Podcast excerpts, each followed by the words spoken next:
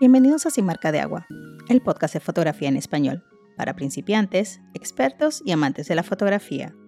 Mi nombre es Jessica Duque, soy food photographer y te invito a hacernos parte de tu historia.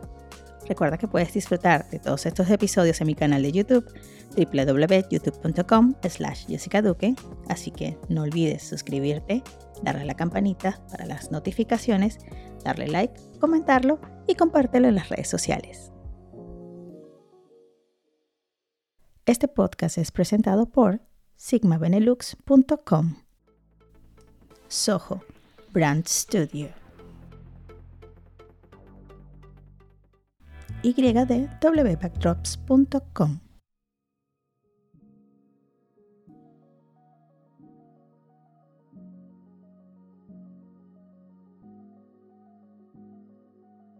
Marjorie Haddad es locutora de radio, editora de prensa, productora audiovisual y estratega de marketing con estudios académicos avanzados y amplia experiencia laboral. Marjorie Haddad es una experta en comunicación en medios convencionales y digitales. Nacida y criada en un entorno bilingüe en Venezuela y proveniente de una familia de emprendedores, fueron los ingredientes que permitieron que Marjorie pusiera en práctica todas las habilidades comerciales aprendidas en su seno familiar. En 2016, funda su propia empresa Whiplash Agency en los Estados Unidos, lugar donde construye estrategias efectivas de marketing. El trabajo de Marjorie va más allá de la publicidad. La creatividad es su mayor activo, siendo esta la herramienta para llevar un mensaje efectivo más allá de los límites. Actualmente, Marjorie es especialista en el desarrollo de marcas, creación de campañas y contenidos de alto impacto para fortalecer negocios en el entorno digital, utilizando estrategias innovadoras creadas para cada necesidad ha sido ponente en 2021 del TEDx Caracas, el conocimiento es un flujo, no un lujo. Marjorie Haddad explica cómo entregar el conocimiento de lo que mejor hacemos de manera gratuita, que no significa una pérdida, sino la mayor ganancia posible. Host del podcast Refresh, un podcast by Whiplash, donde Marjorie resume las mejores ideas de marketing a partir de las propias experiencias de Whiplash con consejos prácticos y aplicables desde el día 1 sin importar tu experiencia previa o industria. Bienvenida a Sin Marca de Agua Podcast, Marjorie Haddad, Internet Lover y directora de Whiplash Agency. Y bueno, por acá tenemos a la increíble Marjorie Haddad, eh, directora, fundadora de Whiplash Agency. Hola Marjorie, ¿cómo te va? Hey girl, ¿cómo estás? muy bien, muy bien, muchísimo gusto. De verdad que estuvimos hablando acá más de una hora conociéndonos finalmente antes de arrancar esta entrevista. Y bueno, como dije en la, en la intro acerca de Marjorie, una mujer con muchísimos talentos y bueno, estratega de marketing, etcétera, etcétera. Hoy vamos a hablar de este tema que nos mmm, aqueja un poco y es esto de las redes sociales y el Instagram sobre todo, con sus cambios con el algoritmo. Yo quiero que Marjorie, desde su experiencia como Internet Lover, nos cuente de qué va, eh, sobre todo en el campo fotográfico. Tenemos esta, esta nueva persecución de que hay que ponerse, hay que montarse en la ola de los reels para tener esa visibilidad y ese engagement que todos queremos tener o que solíamos tener porque ya el contenido estático no nos está dando ese alcance. Entonces, para empezar con esta entrevista, Marjorie, somos nosotros, es el contenido, es el algoritmo. ¿Qué es lo que está pasando con el Instagram? Qué, buena pregunta. Es, conmigo, es personal. Soy yo el problema. yo creo que Internet en general, Instagram y todas las plataformas, sí eres tú. O sea, tiene que ver contigo primero, con tus ideas, con lo que tú quieres compartir con el mundo. Y tenemos que quitarnos un poco esa noción de que el algoritmo es este ser todopoderoso que te castiga ¿no? Y, que hace cambios para que tú tengas que adaptarte a ellos y verlo más como lo que es, que básicamente es un sistema que conecta usuarios que tienen intereses similares a través de contenido. O sea, básicamente eso es lo que hace. Entonces, si tú generas valor sin, sin importar el formato, sin importar la plataforma incluso, em, vas a, a, comenzar a crear audiencia porque todas las, las plataformas, Twitter, Instagram, LinkedIn, Pinterest, todas se basan en comportamiento de usuario. ¿Y qué es el valor de lo que todo el mundo habla? ¿Cómo se genera valor? Es contenido útil, publicaciones a partir de las cuales las personas puedan aprender algo nuevo o inspirarse sobre ti, sobre tu historia, sobre cómo haces las cosas. Eh, ¿Qué es valor en la fotografía? Por ejemplo, recomendar equipos o lentes que tú usas, eh, explicar cómo haces las cosas, cómo funciona el negocio de la fotografía. y valor también puede ser mostrarte distinto al resto, ¿no? Hacer algo diferente, eh, que tus fotos tengan un efecto distinto, que juegues con los contrastes, que utilices ángulos poco comunes. Entonces, eh, siempre se trata de ti y de cómo eres capaz de expresar tu visión a través de contenido. Y eso es lo difícil, que tienes que hacer mucho contenido, eh, digamos, no tan bueno para aprender cuál es tu voz y cuál es la forma en la cual tú te vas a destacar. Y a la gente no le gusta exponerse de esa forma. No. Yo, por ejemplo... a nadie le gusta, a mí tampoco. Yo, por ejemplo, eh, he venido haciendo Reels desde que lo sacaron, porque alguien me dijo, mira Jessica, el futuro va para allá están dándole un poco más de preferencia a, la, a, este tipo de contenido. Y yo dije, bueno, vamos a hacer contenido educativo, vamos a, empezar a mostrar un poco de cómo yo hago mis, mis behind the scenes, de cómo yo hago esta foto. Y normalmente cuando posteo mi foto en, en el feed, eh, coloco la descripción, qué equipo utilizo, qué lente utilizo, qué luz utilicé, todos los valores. Y después me voy al reel y todo lo que puedo hago allí un collage de, de, imágenes y de, de, un video bien chévere con una musiquita bien, sabes, que pegue. Y bueno, te voy explicando. Y así siento yo que simplifica un poco más la conversación en, en, los DMs, porque hay gente que te pregunta tanto en los comentarios como en los DMs, ¿cómo lo hiciste? ¿Qué utilizaste? Y es más fácil redireccionar a las personas y decirle, mira, lee, lee lo que es el caption en, en mi post o vete a los reels para que puedas ver cómo lo hice. Entonces, claro fue mi opción hacer un poco más de, contenido educativo, pero eh, tenemos ese, ese, sentir de que, pero esta plataforma de verdad fue concebida para compartir fotos y ahora es esta competencia de querer ser el nuevo TikTok y, hay una presión inmensa de que, bueno, hago la foto, la posteo, porque no hay que dejar de hacer fotos. Eso ya lo hemos hablado en otros, en otros capítulos y con otros invitados.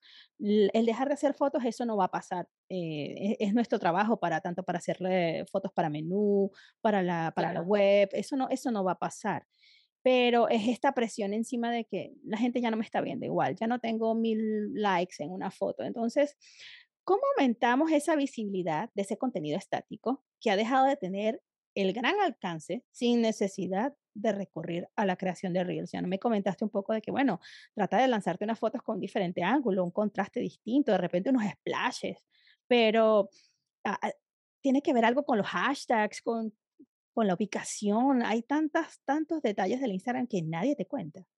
Pero claro, tú sí los rescato, sí, rescato dos cosas de lo que dijiste fundamentales primero, escuchar a la gente. O sea, cuando te escriben DMs, ¿qué te están pidiendo? Eso es importantísimo porque los DMs y los comentarios no solo sirven para aumentar el engagement, que es para lo que la gente lo usa, sino para de verdad escuchar qué es lo que quiere la gente. Es tu propio mini estudio de mercado que tú estás haciendo allí.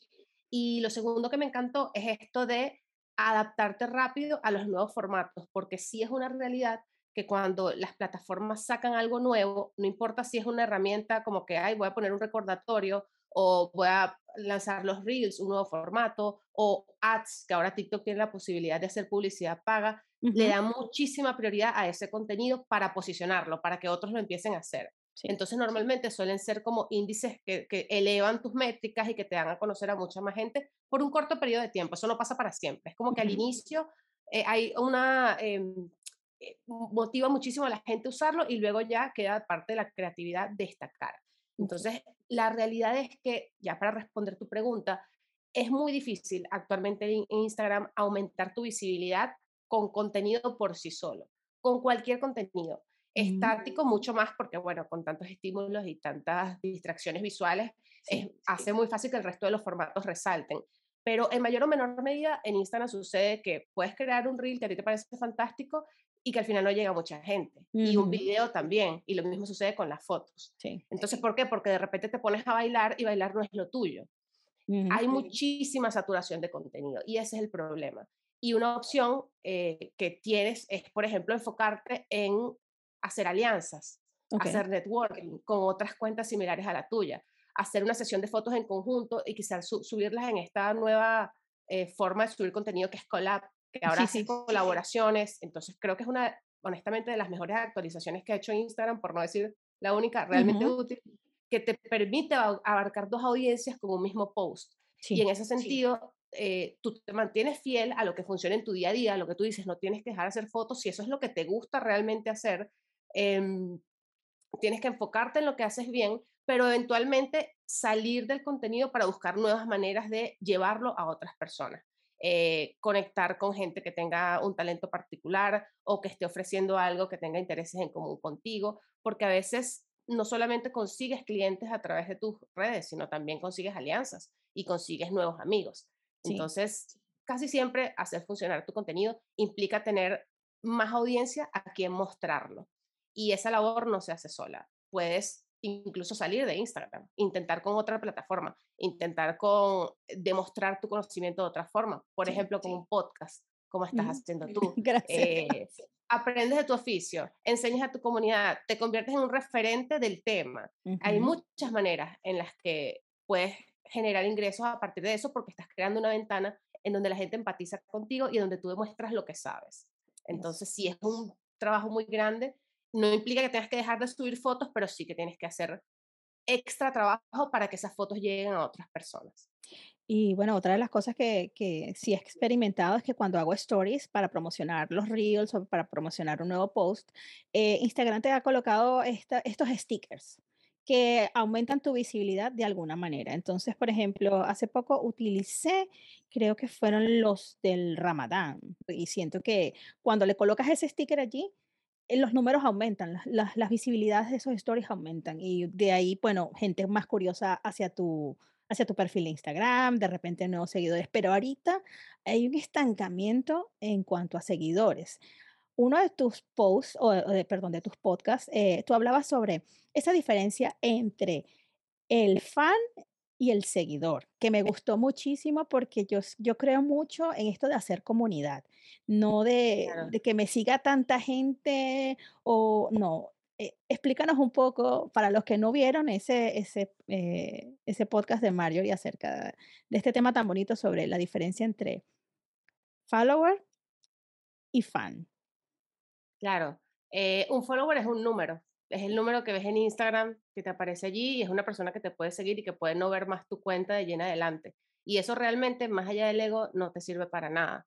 Un fan es esa persona que conecta contigo, que te sigue y que luego descubre que tú tienes un mensaje que le es útil o que tienes una forma de hablar que le inspira de alguna manera y que luego decide relacionarse contigo a partir de interacciones y es el que finalmente llega a la opción de compra. Eso es lo realmente bonito, que es una persona que confía tanto en ti que no solamente se siente como tu familia o como parte de tu día a día, sino que al final conecta contigo en otras maneras de comunicación como una transacción. Eh, es la manera de monetizar en Instagram. Pues y creo que es de verdad el objetivo que debe seguir cualquier cuenta hoy en día. No solamente subir en números, sino de verdad generar una comunidad comprometida contigo que te permita crecer y crear más cosas, porque al final eso es lo que, lo que te va a permitir promoverlo. Sí, porque mm, ve, pasó esto y lo dije en uno de los episodios ve que ya Instagram quitó esto del swipe up y que tenías esa urgencia de subirte a 10.000 seguidores para tener cierta importancia. Ahora todo el mundo tiene un sticker donde puedes promocionar tus servicios, tus productos, tus cursos, todas tus cosas. Entonces yo creo que a partir de ese momento la presión ha bajado en, cuanto a conseguir ese número, ese anhelado número de 10K. Entonces, yo, por ejemplo, siempre he dicho, a mí me gusta que me siga la gente que me tiene que seguir. La gente que así sea poquita, pero que se comprometa con lo que estás haciendo, que, que al final se convierta en parte de tu comunidad. Entonces, me, me ha encantado muchísimo esa definición que, que le has dado a, a esta urgencia de, de, subir ese número, porque hay una preocupación ahorita, pero es que no tengo, eh, no están subiendo mis seguidores, la gente, al final la gente va y viene. Si, él no está comprometido, si no está comprometido con lo que estás haciendo, entonces ahí te tienes que revisar tú de que no es el algoritmo, es tu contenido, ¿cierto?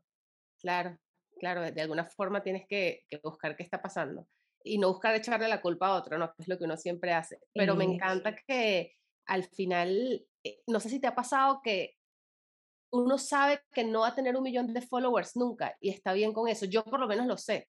A mí me encanta el contenido que yo creo y siento y creo en él y, siento que todos los días me esfuerzo para decirle a la gente algo que antes no sabía sobre redes sociales porque son cosas que no están en Google sino que yo descubro trabajando y me gusta mostrar mi camino y yo estoy clara que ese contenido no le va a gustar a un millón de personas. Le va a gustar a gente que está particularmente interesada en aprender, que es porcentualmente muy poca, a la gente que le gusta bailar.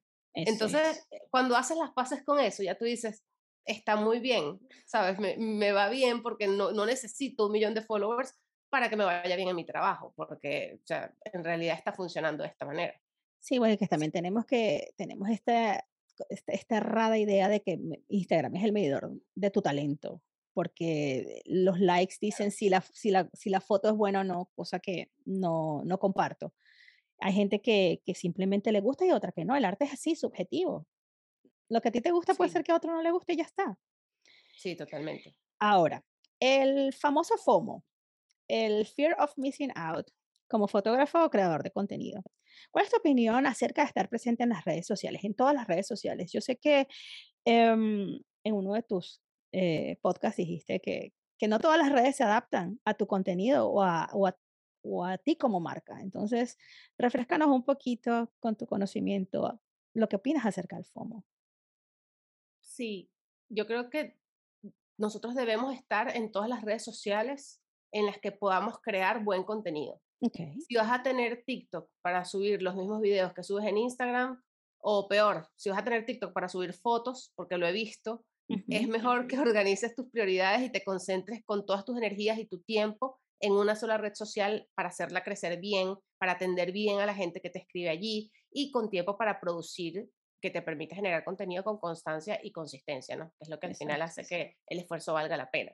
Entonces, una vez que tú creas la audiencia allí, va a ser mucho más fácil dirigirlo después a YouTube, a Pinterest, a Instagram, a TikTok, a donde te quieras ir. Pero ya eso está, digamos, instalado en tu rutina. Entonces ya tú tienes algo trabajando y pasas a la otra y comienzas a trabajar en unísono buscando crear contenido según la red social lo exige, que de lo que la gente está hablando allí y según el formato que, eh, para el cual está creada esa plataforma. Em, yo conozco, por ejemplo, fotógrafos que la están partiendo en Twitter. Y menciono Twitter porque es una red social que no tiene nada que ver con imágenes, aunque tú puedes subir fotos allí, el protagonista es el texto y las ideas. Em, pero es mi red social favorita y ahí es donde yo sigo mis intereses principales. Entonces hay gente que, estoy tratando de recordar el nombre, creo que es Austin Prender, que lo puedes buscar, que sube fotografías y hace, explica cómo hace sus efectos y las fotografías normalmente tienen como estos destellos y como niveles de saturación y contraste muy, muy interesantes y se ha, eso, se ha hecho famoso por eso. Hay otros fotógrafos que lo que hacen en Twitter es dar vueltas por, por el Estados Unidos tomando fotos, entonces viene la Kodak y lo, lo patrocina. Eh, hay un chico que se llama Brian, que de hecho está patrocinado por Kodak y él va por la costa oeste de Estados Unidos tomando fotos y narra su, como que su, su camino en, en Twitter. Entonces, eh, no es estar en Instagram porque Instagram está de moda y tengo que estar allí, es estar en tu red social favorita, en esa donde tú te sientas cómodo y donde aquella que te permita crear buen contenido. Eso es lo importante, porque allí de esa forma vas a crecer. Al principio se hablaba mucho en marketing, seguro lo has escuchado, que no tienes que buscar dónde está tu audiencia, ¿sabes? Pero ahorita todas las plataformas tienen más de 200 millones de usuarios. Tu audiencia está en cualquier parte. De hecho, si entras en una red social menos concurrida por tu área, hablando de la fotografía específicamente, es mucho más fácil resaltar. Sí, Entonces tienes que buscar la manera de em, hacer algo que disfrutes, porque eso se va a notar en el contenido que crees. Y bueno, y también no poner todos los huevos en una misma canasta, porque cuando se cae Instagram no tienes negocio. ¿Cómo promocionas tu negocio? Que pasa mucho, muy seguido, ¿cierto? Total. ok. Tres mitos y leyendas más comunes del Instagram. Por ejemplo, hay gente que dice, no puedes seguir a más de cierto número de seguidores porque entonces tu cuenta se ve como spamera.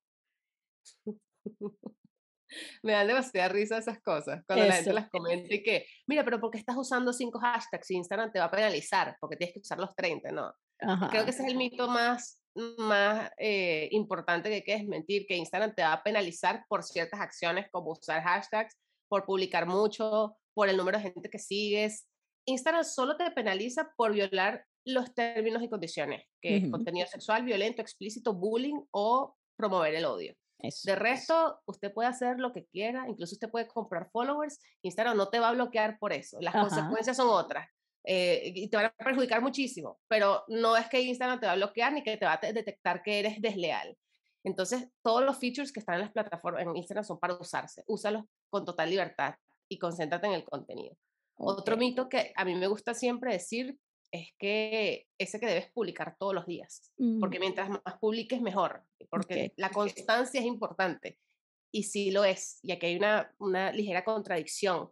No puedes pretender tener éxito en nada en la vida si haces algo una sola vez. Por ejemplo, si vas al gimnasio una vez a la semana, amigo, usted no va a sacar músculos nunca. Pero publicar en Instagram todos los días solo porque tienes que subir algo, porque si no, entonces Instagram te va a dejar de mostrar, es mentira. Eso lo único que hace es acostumbrar a la audiencia a ignorarte.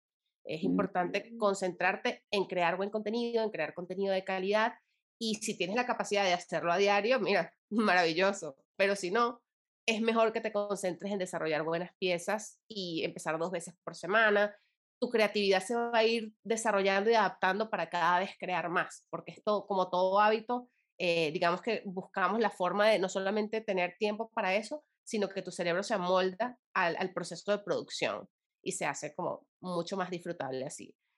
Y otro mito eh, quizás ese que, que, mencionaste ahorita de que en Instagram hay secretos que la gente no domina. Ajá. O que hay, hay cosas en Instagram que solo conoce un grupo selecto de gurús de marketing. Ok. Eso no existe. O sea, hay, hay, mejores prácticas, hay mejores formas de hacer las cosas, pero todo lo que necesitas saber de Instagram está ahí y está en Google. Y, y todos los secretos se aprenden con la práctica. Eso es todo lo que... O sea, esa es la gran verdad, en realidad. Exacto, muchísimas gracias por eso, por, por desmentirnos un poco y aclararnos un poco el panorama acerca de, de los secretismos, los supuestos secretismos del Instagram. Ahora, en cuanto a los hashtags, porque dijiste, bueno, hay 30, 30 que puedes usar, hay gente que dice que, ah, que no puedes usar tantos o tienes que usar 5. ¿Cuál es el poder de los hashtags? Eh, ¿Siguen tan vigentes como siempre? Porque ya Instagram, ok, te ha agregado tantas cosas en tu menú como para que puedas levantar ese engagement. Te ha puesto stickers, te ha puesto links, te ha puesto eh, música que de repente peguen tus reels. Y, a ver, ¿cuántos posts, cuántos, perdón, cuántos hashtags serían como acertados al momento de hacer un post? Sabes que hace días Mosseri, el, el head de Instagram, okay. respondió una pregunta en sus stories. Eh, un usuario le preguntaba si los hashtags ayudan al alcance de un post. Ajá. Y él dijo explícitamente que no, y oh. todo internet se volvió loco ese día, porque es como, ¿qué estaba haciendo todo este tiempo? Exacto. Entonces, para, para explicar un poco, eh, Instagram no es un buscador. De hecho, es como la peor forma en la que puedes usar Instagram es para buscar algo porque su buscador no sirve para nada. La única manera de agrupar cierto tipo de contenido eh, de una forma bastante cuestionable, la verdad, es a través de las etiquetas, de los hashtags. Entonces a mí me funciona, por ejemplo, particularmente cuando estoy buscando cierto contenido por referencias o algo, los hashtags me funcionan porque uh -huh. te aparece contenido de ese tema particular. Entonces no está de más usarlo, eh, porque hay gente como yo que te va a descubrir que posiblemente sea solo el 2% de los usuarios de Instagram, pero te van a descubrir a través de eso y no está de más, no te cuesta nada, te puede servir, es gratis, hazlo, no tienen nada. Pero la realidad es que los hashtags, sin importar su longitud, su popularidad, eh, no van a definir el éxito de una publicación. Tu post va a funcionar sin hashtags y, y, si el post no es bueno, no importa el hashtag que le pongas, no va a funcionar nunca. Entonces, Instagram actualmente permite 30 etiquetas, creo, por, uh -huh. por foto. No quiere decir que haya que usar las 30, pero están allí para ser usadas si lo quieres hacer. Si quieres usar 5, si quieres usar 8, o sea, eh, solo usa la que consideres importante para tu negocio, ¿no? Es como la mejor recomendación. Y si te provoca no usarla, tampoco pasa nada malo. La realidad es que igual el contenido se va a mostrar. Si el contenido es bueno, claro. Esto. Exactamente. Eso, eso. Y la otra cosa que pasa, eh, hay mucha gente que dedica muchísimo tiempo a crear un, un caption, así como que, que describa la foto, que como que, que, sea un storytelling, algo que te narre. Entonces, yo parto de la idea de que, ok, está chévere, pero mucha gente no lee. Y de hecho, a veces te preguntan, ¿y qué fue lo que usaste? Y abajo está en la descripción qué fue lo que usaste. Etiquetado todo. todo. Entonces, ay, yo creo que lo mejor es usar la, la, esta red social no con tanta presión, porque es, es, una plataforma para mostrar un poco de lo que haces, no es un portafolio. Muchas veces, muchas veces lo decimos, la gente piensa que Instagram es el portafolio de trabajo.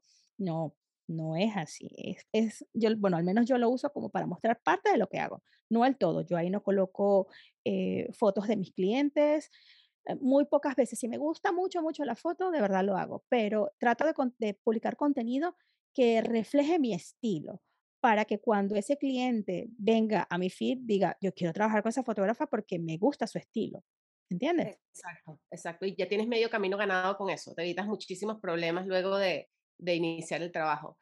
Particularmente yo comparto esa, eh, esa filosofía. De hecho, en la cuenta de Whiplash, muy poco subimos el trabajo que hacemos. O sea, Whiplash se encarga de dar tips, de enseñar a la gente, de mostrar a partir de la experiencia cómo hacer las cosas. Sí. Pero no, el portafolio está en la página web. O sea, si lo quieren ir a ver allá, fino, a veces hacemos mención de lo, de lo que hacemos, pero no es la corriente principal. Y siento que sí, de esa forma conectas mucho mejor. Pero es importante que la gente sepa que es más importante, o sea, es fundamental que las cosas que sabes hacer bien o, tu mejor trabajo, por ejemplo, no esté en tu galería, sino que esté en Instagram, por lo menos. que, no se quede eso en la galería de fotos, porque al mostrar el trabajo son...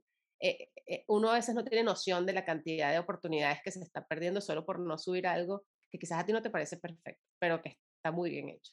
Exacto. Y teníamos a Marta Mauri en la primera temporada, una de mis mentoras, fotógrafa española eh, de Quema Food Culture. Ella decía, hacer trabajo personal, se los pido por favor. Ella decía, es una de las que impulsa y que las que promueve hacer trabajo personal por encima del trabajo del cliente. Ok, está chévere, nos pagan los clientes, pero que lo que mostremos en nuestro portafolio sea más de nuestra creatividad, de nuestra soltura. Ella rogaba, por favor, hacer trabajo personal. Es, que, es lo que va a reflejar quién eres como fotógrafo. Y te va a conectar con gente que tiene gustos e intereses comunes a ti. Lo que tú dices, atraes a los clientes correctos. Es la mejor, la única fórmula en realidad que existe para atraer a los clientes correctos. Y a nosotros también nos pasa. La gente llega, es que yo quiero los carruseles como ustedes lo hacen. Evidentemente, es muy difícil que no podamos hacer algo que, sabes, ya, ya tenemos tanto tiempo mostrando. Eso, eso. Y, me pasa muchísimo que cuando me preguntan, ¿cuál es tu cliente ideal, con el, cliente con el que quisieras trabajar? Y yo digo, mira, el cliente perfecto para mí sería el que me diga, Jessica, yo quiero trabajar con tu estilo. Ese. Ese no es una marca, por muy pequeño o grande que sea, es ese cliente que te diga, yo quiero trabajar con tu estilo. Para mí ese es el cliente perfecto, el cliente soñado, que no te va a poner pero, sino que te va a dar rienda suelta y, va a confiar plenamente en tu talento y en tu arte.